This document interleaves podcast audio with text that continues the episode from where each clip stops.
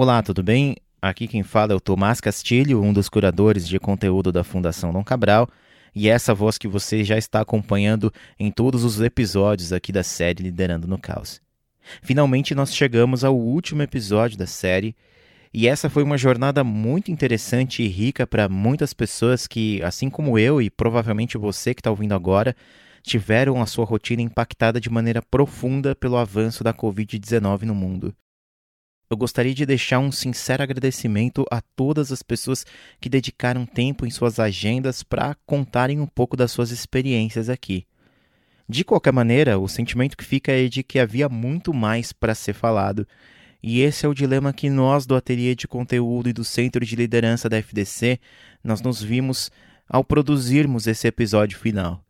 Como decretar o fim de um assunto que ainda está longe de terminar ao menos para nós e para você que ouve esse podcast próximo da data de lançamento.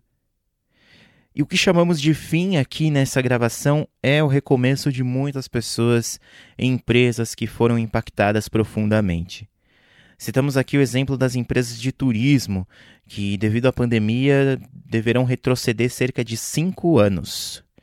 Quem afirma isso é a Mariana Aldrigue, pesquisadora do curso de Lazer e Turismo da Universidade de São Paulo, e presidente do Conselho de Turismo da FEComércio, aqui de São Paulo.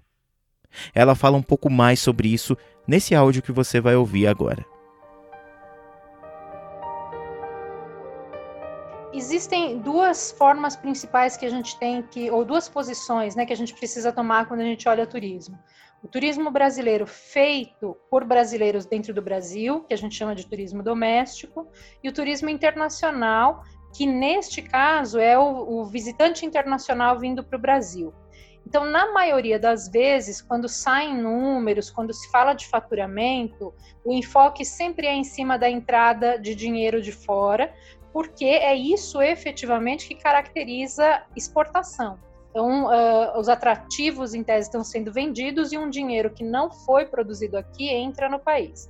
Mas no Brasil, o turismo doméstico representa 94% do transporte aéreo, da ocupação hoteleira, né? E, e, tem uma parte do turismo doméstico que é esse feito de carro para casas alugadas de final de semana que ele nunca nem foi contado uh, e não aparece muito nos dados oficiais. Então, 2014 a gente teve Copa do Mundo e um ano de uma relativa estabilidade econômica em comparação com os anos anteriores. E foi, na nossa análise, o melhor ano do turismo registrado em entradas internacionais e movimento de dinheiro. Aí, 2015, a gente teve todos os problemas econômicos, é, as responsabilizações diversas e uma retração muito grande no orçamento das famílias. Então, cai bastante o volume e esse passa a ser, de 2010 até 2020, o pior ano. Então, a gente teve 2014 como melhor, 2015 como pior. E aí ele vai melhorando. 2016 sobe 4 ou 5%, 17 sobe mais um pouquinho, 18 sobe mais um pouquinho, e 19 foi um ano bastante bom para o turismo, mas ainda abaixo das expectativas que os empresários brasileiros tinham. Falando, por exemplo, do internacional, que eu acho que graficamente dá um, um excelente exemplo, a gente não passa de 6 milhões de turistas internacionais desembarcando no Brasil. Isso é muito pouco, isso é proporcionalmente menor do que, por exemplo, cidades europeias recebem, ou se a gente pensar, não é razoável muito fazer essa comparação, mas até para ilustrar Alguns atrativos em cidades muito visitadas recebem muito mais do que esses 6 milhões, e o Brasil teria condições de receber aí no mínimo 18 a 20 milhões de turistas estrangeiros. Mas enfim, passamos 10 anos sem receber, sem perceber esse aumento. Quando a gente chegou em novembro de 2019, com todas as análises possíveis e nenhuma pandemia no, no horizonte, os empresários em uníssono apostavam em 2020 como o ano em que a gente voltaria aos patamares de 2014. Ou seja, não tinha ainda expectativa de superar 2014, mas era um ano que, já computada a alta do dólar, haveria valorização do turismo doméstico, mais gente talvez interessada em vir para cá, mais turismo de negócios, né? É, ia ter muita gente circulando. E aí aconteceu a pandemia, tanto que janeiro e fevereiro já estavam 20% acima de janeiro e fevereiro do ano passado. É, o retrocesso se dá em volume percentual de ocupação, gasto dos turistas e uh, o fato de que em turismo você não tem estoque, então você não recupera. Todo o tempo parado, quatro meses, cinco meses, e mesmo esse tempo em que só metade da sua oferta vai poder ser colocada no mercado, ele é irrecuperável. Então, a gente volta provavelmente para os números de 2015, sendo muito otimista, ou seja, todo mundo estava olhando, quando a gente escreveu essas projeções, para que a pandemia se arrefecesse em julho. Este foi um exemplo da complexidade do tamanho do desafio que apenas um mercado deverá enfrentar no pós-crise. E com certeza se trata de uma jornada de recuperação que deixará como herança a experiência e conhecimento de decisões difíceis, momentos críticos e replanejamento. E a discussão do episódio de hoje quer descobrir o que ficou de aprendizado, de nova prática, de legado desses meses em que uma boa parte das pessoas precisou se adaptar a uma nova forma de trabalho. Os líderes saem diferentes ou nada essencialmente deve mudar? Eu perguntei ao Djalma Scartesini, gerente sênior da consultoria de diversidade e inclusão da Ernst Young para a América Latina, qual a análise dele acerca deste período de pandemia nas relações humanas no trabalho. Eu consigo ver, acho que talvez dois grandes movimentos. Nos primeiros 15 dias de pandemia, em março, ou talvez até o primeiro mês, março até abril, eu acho que entrou numa desorganização do mercado como um todo e uma urgência de manter os seus negócios de pé e funcionando, seja qual for o setor. E teve uma urgência de mudança, de virar modelo, né? E quem já tinha endereçado ou estava endereçando na sua, na sua organização, no seu setor direto, né? A questão da transformação digital e transformação do modelo de gestão como um todo, eu acho que saiu na frente né? Porque já estava com uma organização muito mais apoiada no digital e com outras estruturas de acompanhamento de entregável, de gestão como um todo, do que outras que, que ainda eram reticentes e resistentes ao tema do home office, de flexibilidade de carga horária e tudo mais. E aí a gente teve que se ver com isso rapidamente e, os reticentes ou não acabaram virando seu modelo às pressas, né? E aí, a medida, e aí a gente viu depois um fechamento muito grande das portas para focar exatamente no estrito necessário. Então, qualquer outra iniciativa que não fosse naquela, naquele setor, aquela visão daquela empresa específica, uma atividade de core, foi deixada de lado. E com isso, algumas atividades de pessoas foram deixadas de lado, tá? E aí eu acho curioso a gente pensar é, que ainda existem grandes setores de mercado, grandes empresas, nacionais ou multinacionais, que olham, por exemplo, pessoas como tema secundário, né? E, e não core. E aí eu, eu deixo aqui um questionamento: qual negócio vai permanecer de pé com pandemia ou sem pandemia se a gente não olhar e não, não, não apostar nas pessoas? Já passou do momento da gente virar esse modelo e a gente tem aí uma série de autores consagrados nacionais e internacionais que estão batendo essa tecla há muitos anos, né? Que é, a gente tem que ter um negócio people-centered, que se não for pelas pessoas no centro, o negócio não vai seguir. Então a gente colocou isso em xeque também, tem sido colocado isso em xeque e temas, por exemplo, que poucas empresas interessavam, como qualidade de vida né, no trabalho, a saúde emocional e física, estão sendo tratadas com excelência por várias empresas, seja com programa de qualidade de vida interno, seja com aulas de alongamento, de yoga, eh, de meditação. Eu tenho visto N iniciativas no mercado positivas de acolhimento das pessoas, porque essa linha tênue do, do que é o momento do trabalho e o momento do, é, do pessoal e do lazer, cada vez mais está mais, mais fina, né? Uma membrana mais transparente, mais fina e mais tênue. Então as pessoas mandam e-mail qualquer horário, esperam resposta e as pessoas têm, têm acho que ultrapassado isso um tanto.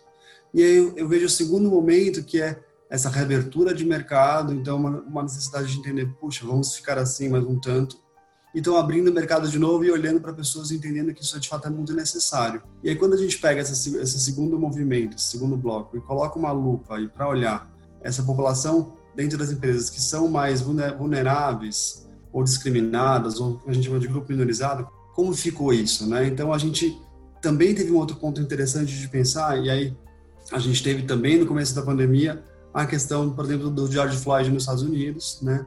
O assassinato do George Floyd, e algumas coisas daqui refletiram exatamente iguais pessoas sendo assassinadas negras no Brasil. E aí uma, aquele movimento maior ainda, né, do Black Lives Matter, ou o movimento ainda é, de algumas grandes marcas e multinacionais cobrando o Facebook de um posicionamento de políticas, né? Então a, a gente vê que isso para trazer um exemplo, né, para mostrar que a, a gente vai mudar a cultura social e eu acho que o grande é, transformador, né, a grande alavanca de mudança social hoje em dia não está no poder público, mas está no setor privado, né, na mão das grandes empresas que vão puxar essa discussão social e cultural, seja, por exemplo, como fez a Natura agora na esse Dia dos Pais né, de 2020, com a campanha com Tammy Gretchen sobre o Dia dos Pais. É claro que hoje em dia é, se posicionar também traz uma série de retornos negativos, mas as marcas estão maduras cada vez mais e as empresas para poder se posicionar e mostrar que é, não existe a não posição, né? Então, eu gosto de citar bastante uma frase do Martin Luther King que ele fala que, que ele não tinha medo dos, do grito dos maus, né, mas do silêncio dos bons.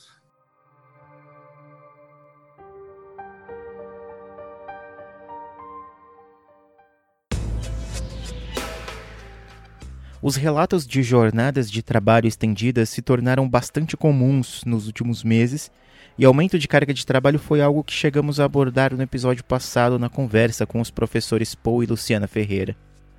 Mas além do cansaço, do burnout, da mudança de rotina, que outras questões precisaremos lidar de agora em diante? Do ponto de vista do líder, o Cássio Pantaleone esquadrinha o que poderia ser um novo comportamento dentro da organização.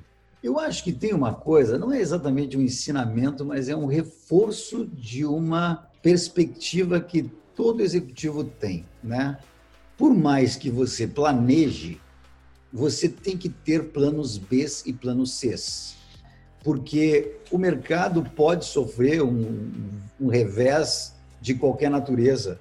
Claro que ninguém imaginava um revés dessa magnitude, né?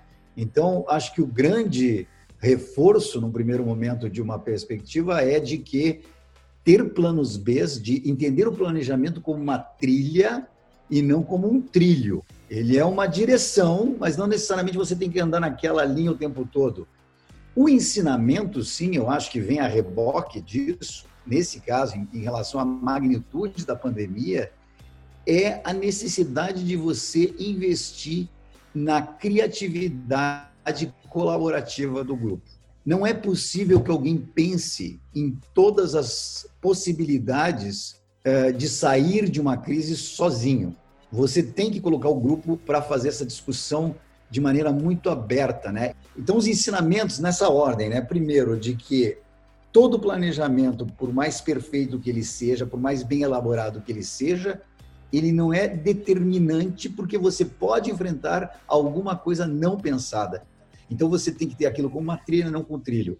A primeira derivada é, uma vez que existe a possibilidade de reveses dessa magnitude, e que a gente até então não imaginava que isso fosse possível de, de descarrilhar tanto assim, você tem que estar preparado para trabalhar de maneira colaborativa muito rapidamente para exercer uma criatividade acima do normal. Para que isso seja possível, esse é o ensinamento, a terceira derivada, que eu diria que é fundamental você tem que ter uma comunicação clara e transparente o tempo todo. Qualquer coisa que tente maquiar a realidade, na verdade, inibe a criatividade, por consequência, inibe a colaboração e, por consequência, não te dá planos C, planos D e planos E, digamos assim, que sejam compatíveis com a necessidade que você tem de resolver o problema. E do ponto de vista da organização? O que essa crise mudou no status quo das empresas e da maneira como fazemos gestão? O Djalma dá um breve panorama do que pode vir a ser.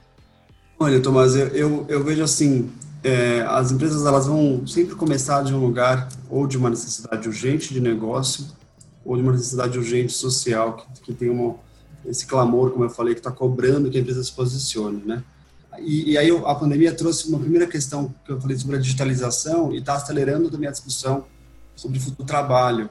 Então, nessa grande agenda maior aí futuro do trabalho, né, e, e aí para a gente virar o modelo comportamental do analógico para o digital, a gente precisa virar também a maneira que a gente vende, que a gente constrói, que a gente fabrica né, o segmento, né, ou se é capital intelectual ou não, e a maneira que a gente acompanha nossas pessoas. Então, eu vejo que é, é, nessa agenda maior de futuro do trabalho, eu acho que tem, eu tenho visto com bons olhos, assim, é, positivos, de que está sendo colocada em, em, em, questão, assim, as empresas querendo acelerar planos que tinha, tinham aí três, cinco anos para frente, né, de aceleração digital e de modelo comportamental, e estão botando isso pra, em prática já, né? Então eu vejo também é que essa essa pandemia acelerou essa agenda da transformação digital e, e dessa visão de futuro de três a cinco anos para o futuro do trabalho e facilitando e aí é, acaba vindo junto, né? Quando elas têm essa maturidade de que não adianta a gente colocar uma. Então, eu vou digitalizar uma fábrica. Então, a gente faz só um novo sistema e a gente não cuida das pessoas, não vai funcionar, né? Então, como que eu, a gente vai mudar a maneira de gestão, a maneira de acompanhamento, todas as formas de funcionar? Então, eu acho que eu vejo isso, isso com bons olhos, assim. acho que tem uma, uma, eu sinto que as empresas estão mais permeáveis, né? Neste momento do que estavam pré-pandemia.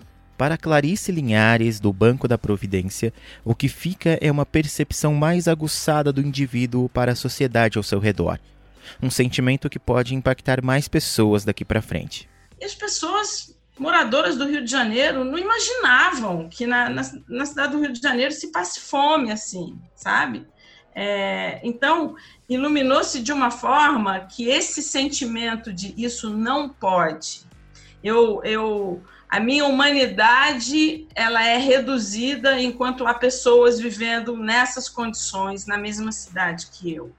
Esse sentimento, essa indignação produtiva, né, que me tira da minha zona de conforto e me diz você pode fazer alguma coisa, eu acho que esse pode ser um grande legado, obviamente na um olhar positivo dessa pandemia. E eu acho que isso é o que está mobilizando todo mundo que não que não descansa. É impressionante. Esse grupo, se coloca alguma coisa no grupo de alguma demanda, é, são minutos para que a demanda se solucione, porque eu conheço alguém que pode ajudar nisso. Quando você faz assim, é, aí se entende como uma rede pode ser potente. E potente, como é a iniciativa privada, potente e eficaz, e potente que faz chegar na ponta, potente que não tem corrupção. E a gente vê que, como o dinheiro, quando ele é bem utilizado, o dinheiro da área de saúde sobrou. Então, além de fazer os, os leitos do HU que a gente fez, né, é, do Hospital Universitário do Fundão, sobrou dinheiro porque foi bem administrado. A gente está reformando dois andares do HU que não estava previsto. Então, assim, dá para fazer. A gente não precisa ser um dos países mais desiguais do mundo.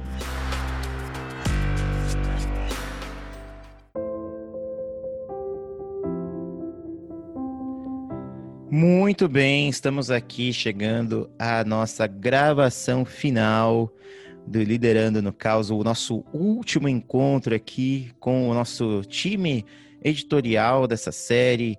Eu, Cintia Lamonier, Paul Ferreira, Luciana Ferreira. É um prazer estar aqui com vocês e mais uma vez aqui pelo nosso último episódio. E, enfim, Queria começar conversando. Eu até nem montei pauta nenhuma depois desse episódio, depois de toda essa. Eu acho que a gente tem muita coisa a ser discutida depois aí desses cinco episódios que nós publicamos e que as pessoas ouviram e todas as experiências. Deixo aqui mais uma vez um agradecimento a todo mundo que participou, que cedeu tempo e experiência para a gente poder construir essa, essa jornada. Mas uma coisa que me chama a atenção, que eu acho que pode ser um ponto para a gente começar a conversar, é o Djalma Scartesini, que participou aqui dessa gravação, ele comenta que as organizações que já haviam iniciado seu processo de transformação digital haviam, de certa forma, encarado esse problema da, da pandemia com menos dificuldade é, do que outras empresas que não haviam passado por esse processo. E ele comenta sobre empresas precisarem ser people-centered, né? Então, ter as pessoas no centro das decisões a serem tomadas. Eu queria saber de vocês, podemos começar pela professora Luciana, que agendas que os líderes deverão endereçar de agora em diante, passada essa experiência? A gente está no meio dela, né? Então, foi até o dilema que a gente comentou no começo do episódio, terminar essa série no meio ainda dessa experiência da pandemia. Mas eu queria saber de vocês quais são as agendas a serem endereçadas pelos líderes passada essa experiência, na opinião de vocês? Tomás, quando eu estava ouvindo o depoimento do Djalma e os demais, uma coisa que eu achei muito interessante nessa ideia de ser orient... uma orientação maior para pessoas, né?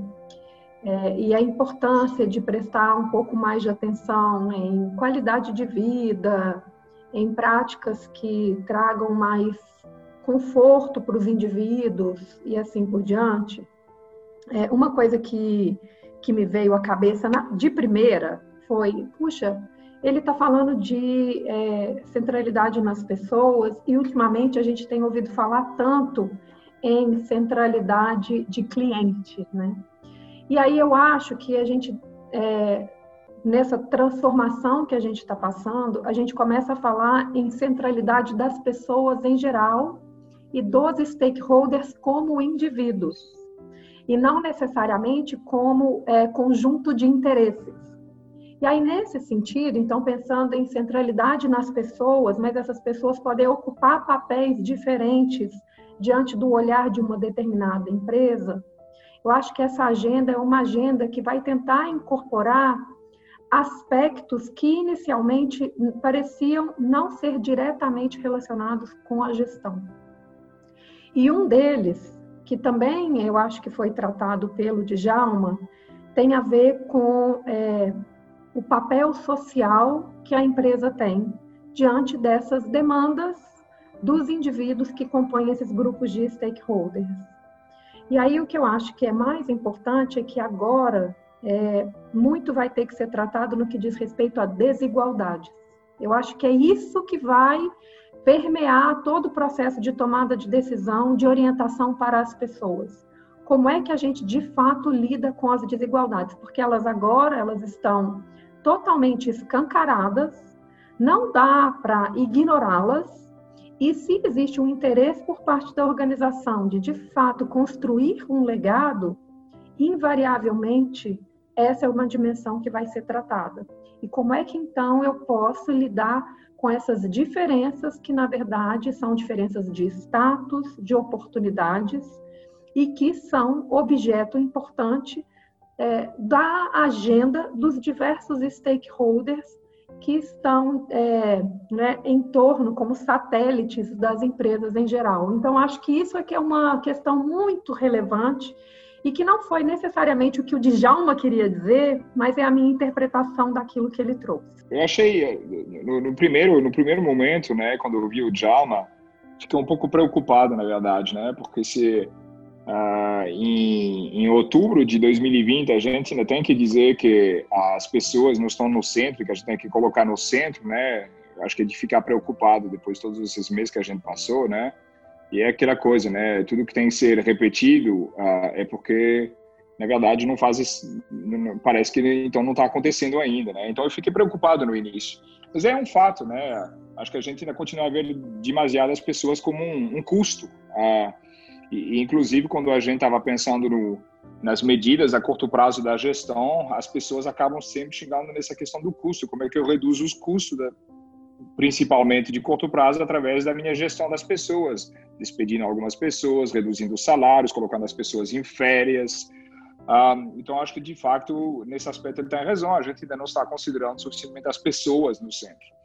Acho que a Luciana traz esse ponto da, das diferenças, como a, gente lida com a diversidade de uma maneira geral e a desigualdade que que ainda continua também a ser muito forte, uh, então não vou repetir esse ponto, acho que ele é importante. Acho que uma outra um outro direcionamento que eu gostaria de tomar é mais essa questão, para mim o que me preocupa é como é que a gente traz mais, não, seria, não sei qual seria a palavra certa em português, mas essa questão de agência. Como é que a gente traz mais as pessoas realmente tomarem as suas vidas uh, nas mãos, né?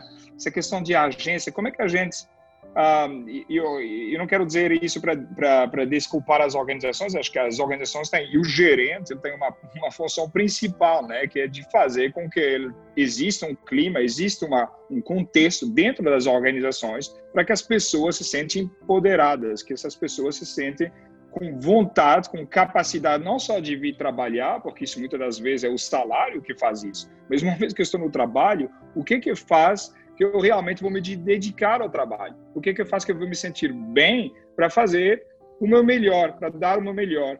Ah, e, e, acho que isso é de total responsabilidade da, do, do, gestor, total responsabilidade da organização, porque a gente está colocando as pessoas dentro das organizações, mas a minha preocupação é mais essa questão da agência.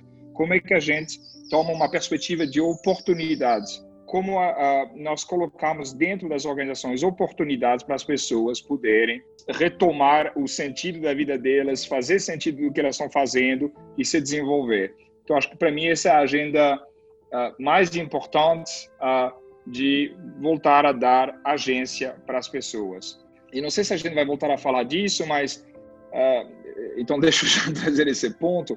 Também isso me fez reagir a essa questão da Clarice. Em algum momento ela fala de indignação e, e acho que é verdade. A gente tem que se indignar de maneira forte e clara para algumas situações, mas acho que eu tenho um pouco de medo também com essa indignação, porque indignação é a gente fica muito no, justamente no, na indignação e daí, né?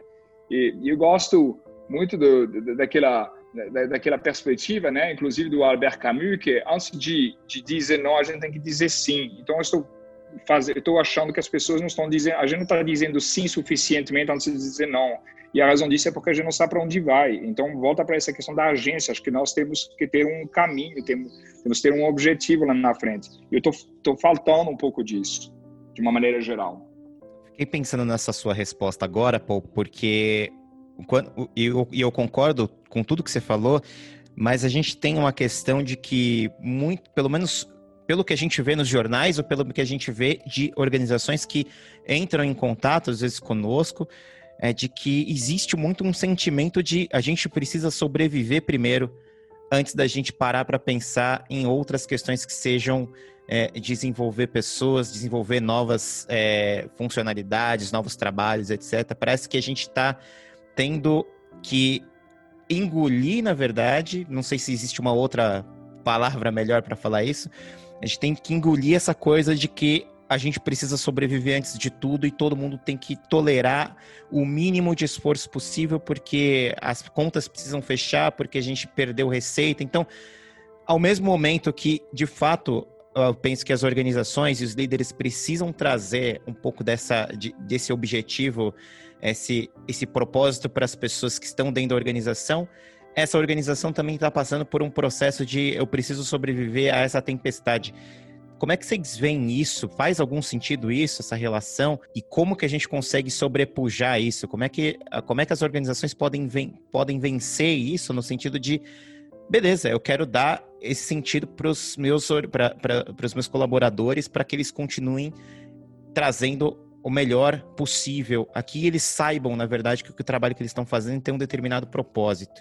Parte é, do sobreviver, eu acho, tá, Tomás? É, eu não sei o que, que, que, o Paul pensa disso, mas eu acho que parte do. Eu, e é, é legítimo, né, querer sobreviver. Então, é, lutar com unhas e dentes para conseguir respirar e, e seguir até a próxima pedra e agarrar ela, né? Mas eu acho que parte do sobreviver tem a ver com as condições, né?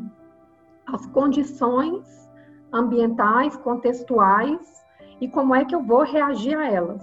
Eu acho que as empresas, em geral, mesmo aquelas que estão com mais dificuldade e que por isso tiveram que passar por decisões muito complexas e difíceis ao longo desses meses todos que a gente está nessa, nessa situação, é, tem que haver uma parte, e acho que tem a ver com, também com o que o Paul estava falando de agência, desse protagonismo, é, de assumir que é, Sobreviver significa também influenciar o contexto no qual a gente vai continuar operando.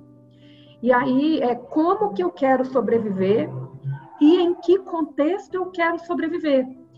Isso é, faria com que as empresas dessem para elas mesmas, assim como para os seus colaboradores, a oportunidade de criar um novo significado e dar um novo sentido para que eu faço. Então, é, infelizmente, tem uma parte que é muito instintiva é, da sobrevivência, que é a gente precisa continuar fazendo aquilo que a gente sempre fez e retomar, e retomar, e retomar.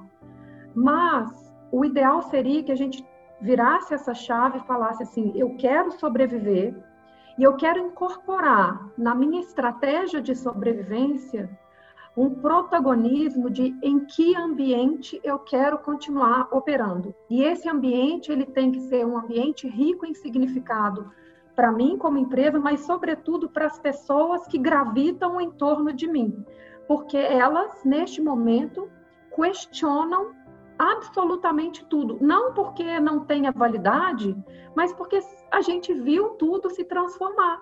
E aí é, é uma super oportunidade de, de fato, construir legado, sabe? Que é uma coisa que aparece em vários episódios, mas que está nesse, que é, eu sei que eu posso sobreviver estrupiado, mas eu prefiro estar estrupiado num ambiente que seja é, mais acolhedor, que seja mais humano, do que simplesmente sobreviver estrupiado num ambiente no qual pode ser que eu nem tenha novas oportunidades no futuro. É, assim, acho que essa questão de sobreviver, obviamente, é importante, né? A gente chama essa série Liderando no Caos, então a gente justamente está dizendo que o contexto é importante e que o contexto, muitas das vezes, ele foi esquecido. E acho que, é, e, e se eu tivesse que apontar aqui um, um, uma razão para essa série continuar, é porque eu acho que a gente não foi a fundo o suficiente, tanto na liderança, no processo, como no contexto, um, na, singularidade de vários contextos. Então, acho que, obviamente, que várias empresas, várias pessoas aqui que estão em contextos, uh, nesse momento, ainda de sobrevivência. Uh, isso é óbvio e a gente tem que respeitar e os mecanismos para se sair dessa situação não são, obviamente, os mesmos do que para outro tipo de situações. E, e, isso traz, um dos motivos disso é de dizer que para lá, talvez, daquelas uh, inteligência cognitiva, né, uh, para além da inteligência emocional, que é o saber uh, se relacionar com o outro e também ter ciência de si próprio, né, autodisciplina, autoconhecimento, acho que existe uma inteligência contextual que é entender justamente os contextos e os contextos que o que, que me permite fazer, quais são as oportunidades e os desafios desse contexto. E eu acho que é um, realmente para mim é um, uma das coisas que eu, que eu, fico contente que a gente tentou trazer através, obviamente, dos nossos convidados aqui. Agora, eu acho que estou, a, a gente está sempre tá faltando aqui alguma coisa que é como é que a gente passa do indivíduo, né? Como é que a gente cria a, esse efeito de, de, de, escala, né? Como é que a gente vai além dessas iniciativas, assim, micro iniciativas, para coisas que realmente pode puxar, que pode mudar, né? Que pode transformar. E, e, acho que isso é o, o, ponto, acho que é o ponto chave da liderança, acho que é o ponto chave de muitas situações. E eu estou faltando aqui de, de uma questão que é como é que a gente constrói coalições? Ah, como é que a gente justamente vai desse, desse, desse pequeno efeito, dessa pequena iniciativa e há várias, a, a Clarissa, mais uma vez, ela fala disso, né? Ela fala na, no contexto dela, eh, ela está vendo que há micro-iniciativas que estão, uh, que estão acontecendo em vários lugares, né? E a gente tem visto isso, mas como é que isso se transforma em alguma coisa que realmente transforma a sociedade também? Eu acho que a gente está faltando de, coalições, de, de de, de sabedoria de como construir coalições, uh, como uh, trazer, uh, convencer pessoas, né, mais cada vez mais pessoas para tomar determinados caminhos. Acho que isso é um, um dos aspectos que, que eu não vi suficiente ainda nessa, nessas conversas e que a gente tem que focar mais agora. Pô, rapidinho, tá, Tomás? É porque essa é uma tecla que eu venho batendo, assim, que é falta ainda mecanismos de coordenação para ação coletiva, né? E, e há uma expectativa de que os agentes é, se transformem é, como líderes por meio da criação desses mecanismos de coordenação para a geração dessa ação coletiva. E aí, é, a gente sabe que existe uma oportunidade para ela acontecer, a gente sabe que há recursos disponíveis, talvez não tantos quanto a gente gostaria, mas há recursos disponíveis para ela acontecer. Mas no que diz respeito ao capital humano, que é exatamente esse papel da liderança nas organizações e pelas organizações, é, isso ainda de fato não foi explorado aqui e eu acho que ainda também não foi incorporado como parte da agenda da liderança. Acho que é totalmente relacionado com o que o Paul trouxe já, que é essa agência que eu vou chamar aqui de protagonismo, de assumir a assunção do papel de estar à frente de um movimento de formação de coalizões, mas de uma ação coletiva que visa é, ampliar o bem-estar é, de forma geral. Né? Eu acho que é, é esse ponto trazido pelo Paul é muito rico nesse sentido. Eu fiquei pensando é, do que você colocou na questão do, da sobrevivência. A Lu colocou a questão do protagonismo, a questão do, dos líderes, né? Dessa questão da liderança. Mas eu acho que até os próprios líderes também estão num processo de sobrevivência. Talvez é, a, a, a chave ainda ela não, não conseguiu ser virada porque está todo mundo ainda vivendo na questão do caos. Então, assim, isso é uma percepção que eu tenho. Concordo que precisamos de coalizão, é preciso ter agendas, é preciso ter protagonismo, mas como fortalecer também esses líderes para que eles consigam ter mais tranquilidade ou ferramentas, não sei, para lidar com isso tudo. Então, assim, é só uma reflexão, é só um pensamento que, que me veio após né, essas falas. Assim, de, deixa eu dizer que eu sou a favor, eu acho que o papel da gestão, né, hoje em dia a gente está num, momento também onde esse papel da gestão ele está sendo uh, uh, criticado e muitas organizações estão se perguntando será que a gente precisa de gestão, né? Na verdade, será que a gente não pode se organizar nós próprios, né? uh, nomeadamente por todos esses movimentos de as organizações serem mais distribuídas, esse tipo de coisa. Acho que é uma outra conversa, eu acho que continua a necessidade de, de gestores, né? Uh, mas, por outro lado, eu também não vou no extremo, que é, a, que é essa questão de a gente tem que preservar a liderança. Acho que a gente não tem que preservar, ou seja, tem que preservar o conceito, não tem que preservar os líderes. Uh, eu acho que a, quando a gente fala justamente de sobrevivência, né, o que a gente sabe é que não é o mais inteligente que sobrevive, não é o mais o mais forte, é quem se consegue se adaptar ao melhor.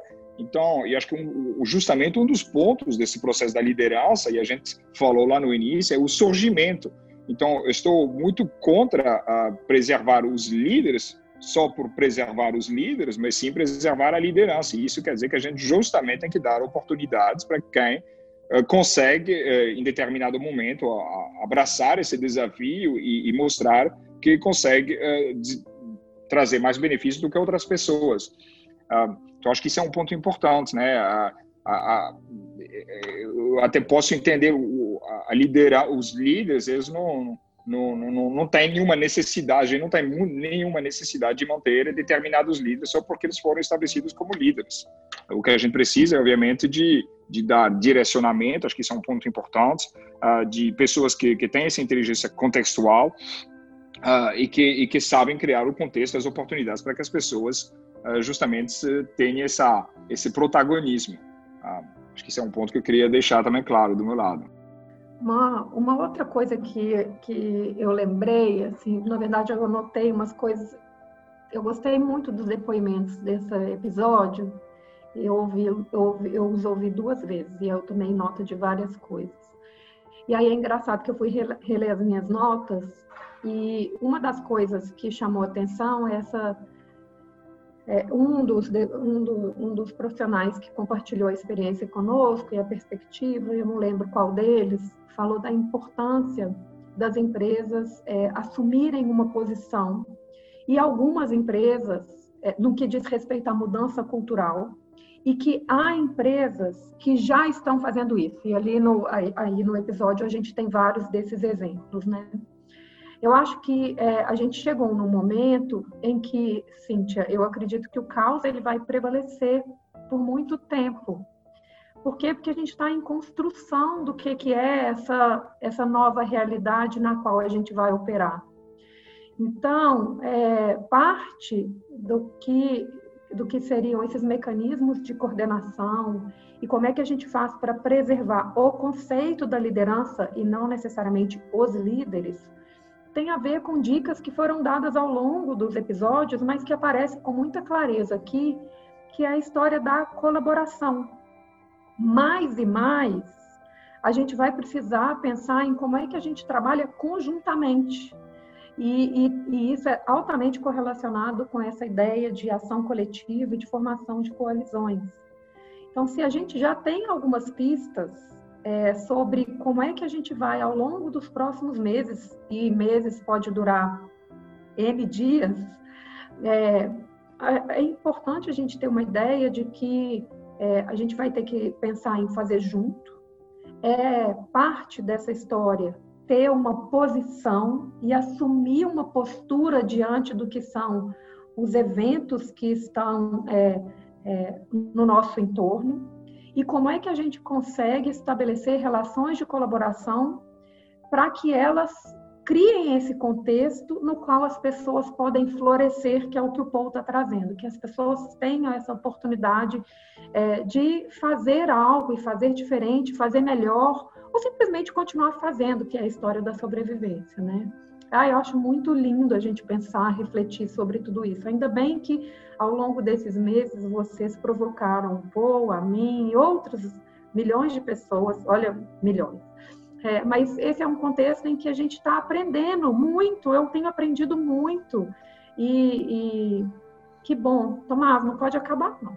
Mas já agora, e, e, e é por isso que essas coisas, eu acho que você estava dizendo, a gente está num momento de sobrevivência e de vez em quando a gente não, não tem tempo para parar de para pensar ou não quer parar para pensar, ah, mas é importante para pensar, porque é, é, quando você um, para um pouco para pensar também que consegue conectar as coisas, né? Então a gente faz aqui a ponta. A Luciana está trazendo a diversidade. Acho que realmente essa diversidade lá no início que ela disse é, é bastante importante. Mas a minha opinião, ainda em, existem alguns casos extremos, e nomeadamente aqui no Brasil, a gente tem muitas dificuldades em relação a algumas dimensões dessa diversidade, tipicamente étnica, né? Uh, mas uh, eu acho que a gente deveria estar no mundo, na diversidade, ela só deveria ser o que ela é, que é um meio. Uh, e nesse caso, para mim, ela é um meio importante para justamente criar essas coalizões, né? Porque trazer mais pessoas por si não pode não resolver o problema suficiente por si, né? Não é porque trago mais pessoas para olhar para uma mesma questão que eu vou necessariamente resolver o problema. O que eu posso trazer é, na verdade, uh, é, é, continuar a estar errado, mas pensar junto, em conjunto, que eu estou errado, né? Então, uh, é, é, aí que a diversidade ela pode ser interessante, os várias, as várias dimensões da diversidade, porque existem diferenças na, nas dimensões da diversidade. Diversidade etária não é como diversidade funcional, a diversidade étnica não traz os mesmos benefícios ou desafios que diversidade funcional. Então, uh, eu acho que a gente está falando de como é que a gente constrói essa como, é que a gente, quais são os mecanismos que, não permi, que permitem uh, construir ações coletivas? Diversidade é um dos mecanismos uh, uh, deles, e acho que é, é, é nesse, nesse sentido que a gente mas o, o, o, que é o que é importante não deixa de ser mas porque o que que a gente quer resolver né o, que, que está ali na frente e que a gente precisa realmente de construir essas coalizões uh, e de encontrar mecanismos para fazer isso de uma maneira eficiente bom gente é, eu vou fazer uma última pergunta da nossa série aqui. Obviamente que temos, como ouvinte, já, já deixamos claro para o ouvinte, existem vários outros assuntos que poderiam ser explorados nesse tema e eu acho que a gente pode vir a explorar no futuro, numa segunda temporada dessa série, que eu não vejo motivos para que ela não exista. De qualquer maneira, fazer minha última pergunta aqui da série. Em 11 de setembro, o 11 de setembro trouxe algumas, algumas questões que ficaram fixas para, por exemplo, a aviação mundial, quanto a questões de segurança, protocolos, etc. Então, foi uma, foi uma lição prática que aquela tragédia trouxe para todo um meio, né? Então, eu queria saber, na verdade, se essa experiência de ter que gerenciar times remotamente, das organizações precisarem passar por um processo de sobrevivência como esse, se isso trouxe elementos fixos dentro da mentalidade do líder ou da mentalidade desse pensamento de liderança. Não sei se eu posso, eu vou falar por mim, tá? Porque acho que é um pouco difícil falar para esses líderes. Mas talvez alguns pontos. O primeiro, ah, e, e, talvez um, um pouco contrário ao que o, o Djalma estava dizendo, ah, o que a gente viu em, nas pesquisas que a gente fez, na verdade, é que eh, não houve muita diferença quando a gente olhou para as práticas uh, de recurso de gestão de pessoas, tipicamente. Então, como é que elas tiveram que evoluir com a pandemia? A gente não viu uma diferença tão significativa a nível organizacional entre as empresas, por exemplo, que já tinham alguma experiência de trabalho remoto, as empresas que tinham alguma experiência de onboarding virtual, as, algumas empresas que tinham treinamento já virtual e aquelas que não tinham nada. Então, o que a gente viu é que, na, na verdade, uh, depois de três semanas, a maioria das práticas eram bastante semelhantes. O, o, a porcentagem da adaptação foi bastante semelhante. Então, acho que a gente viu mais uma dimensão desse o tal uh, salto do sapo, né, acontecendo, que a gente fala muito na questão da inovação, da tecnologia. Eu acho que a gente acabou vendo isso bastante também nessa questão aqui. E acho que isso é um ponto positivo para mim, é que muitas das vezes uh, a gente subestima a nossa capacidade de adaptação. Tá? Não, quero, não quero dizer que a gente tenha que viver sempre nesse, nesse modo de urgência, né, de, mas acho que a gente subestima, e acho que isso é um ponto forte que pode ficar. Nós temos mais capacidades no que nós pensamos em regra geral. Uh, acho que esse é um, um, ponto que eu tenho visto para mim que, e que, que, a gente viu uh, uh, aparecendo assim em algumas pesquisas.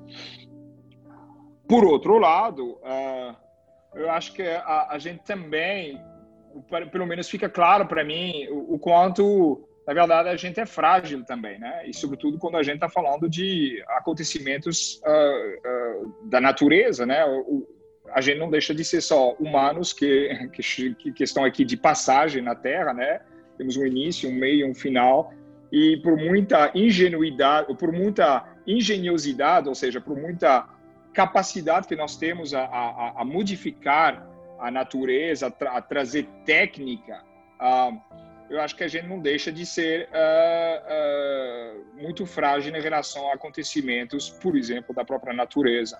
Então, acho que esse esse balanço, mais uma vez, né? Acho que a gente tem mais capacidade de adaptação que nós estimamos, o que nós pensamos muitas das vezes. Acho que isso é um lado positivo e, ao mesmo tempo, uh, a gente não deixa de ser ser humanos com algumas limitações.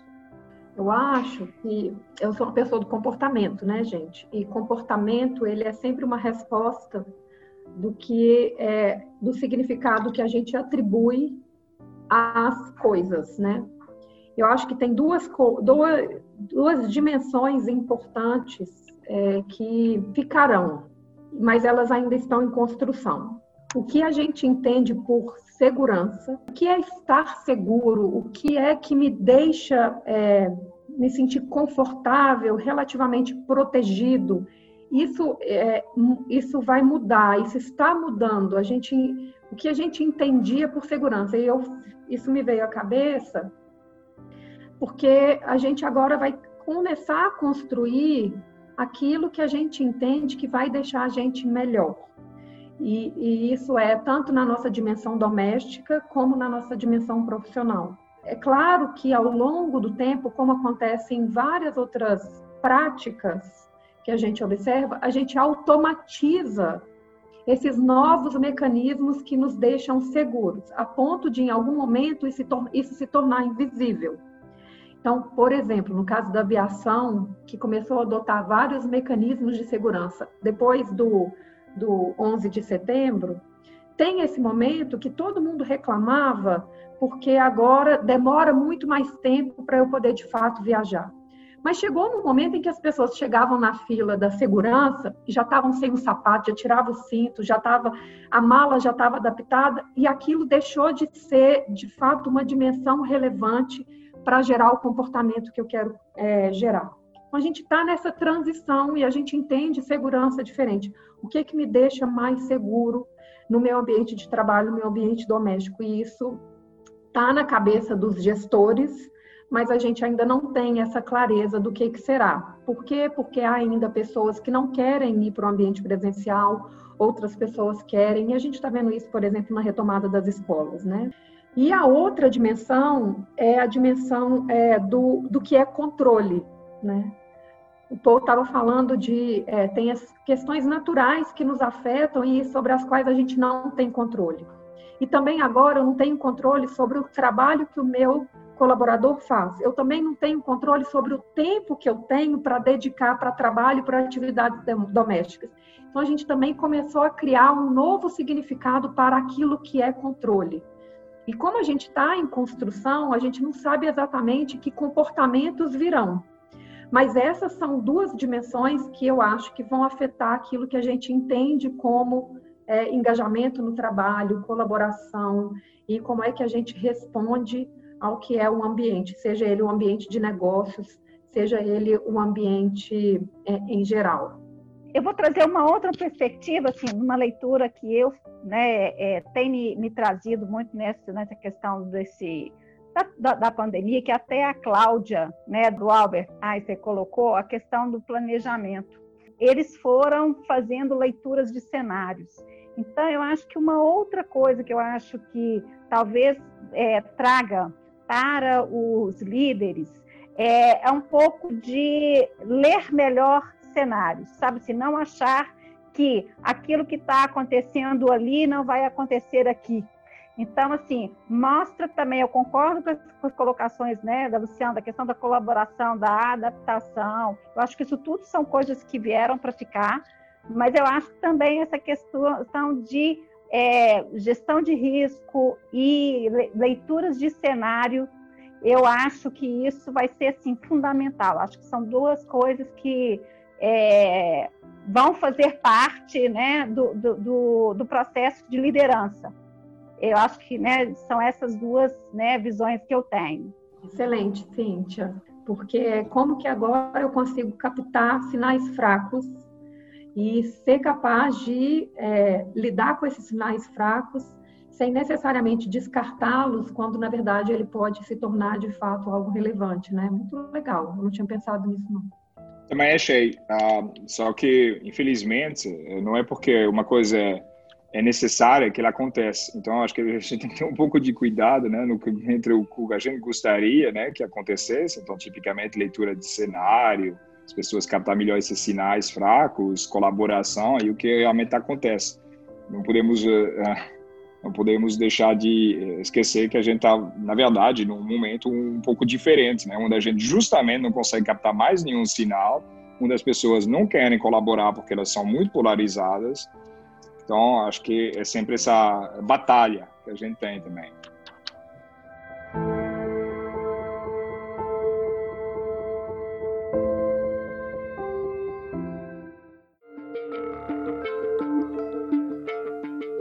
Este foi o fim da primeira temporada da série Liderando no Caos. Como você ouviu, ainda há muito o que discutir. Fiquem no aguardo para futuros conteúdos. Liderando no Caos é uma produção conjunta do Ateliê de Conteúdo com o Centro de Liderança da Fundação Dom Cabral. E a produção editorial foi de Cíntia Lamonier, Luciana Ferreira, Paul Ferreira e Tomás Castilho. Um grande abraço e obrigado por ouvir.